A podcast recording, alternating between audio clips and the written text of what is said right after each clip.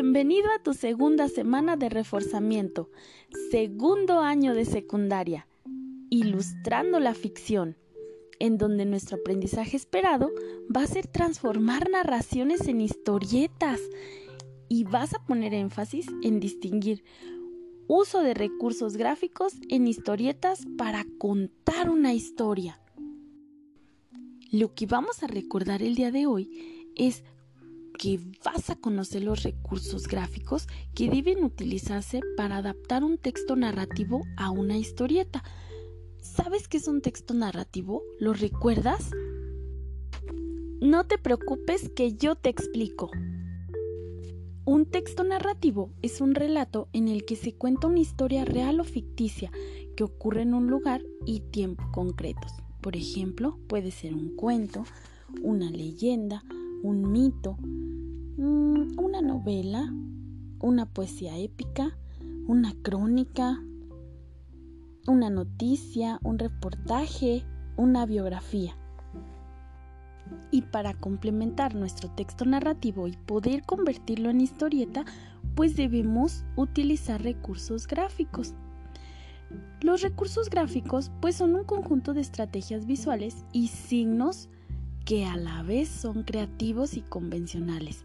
Por ejemplo, bueno, cuando usas signos de interrogación, que quieres preguntar algo o te quedas pensando qué habrá dicho, pones signos de interrogación.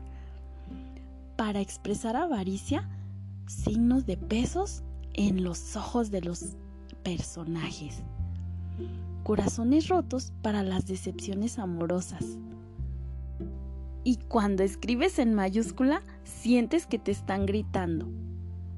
Además, existen las onomatopeyas.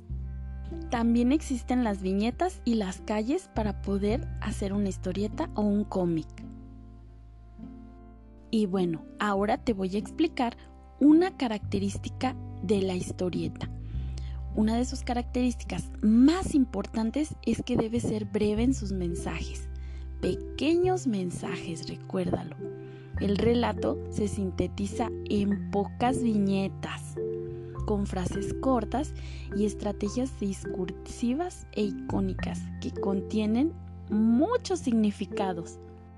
Además de eso tenemos los globos de diálogo y las onomatopeyas, donde podemos poner ahí una voz de miedo, a punto de llorar, hablar bajo, murmurar, grito o enojo, movimiento, un pensamiento o un sueño según el tipo de globo.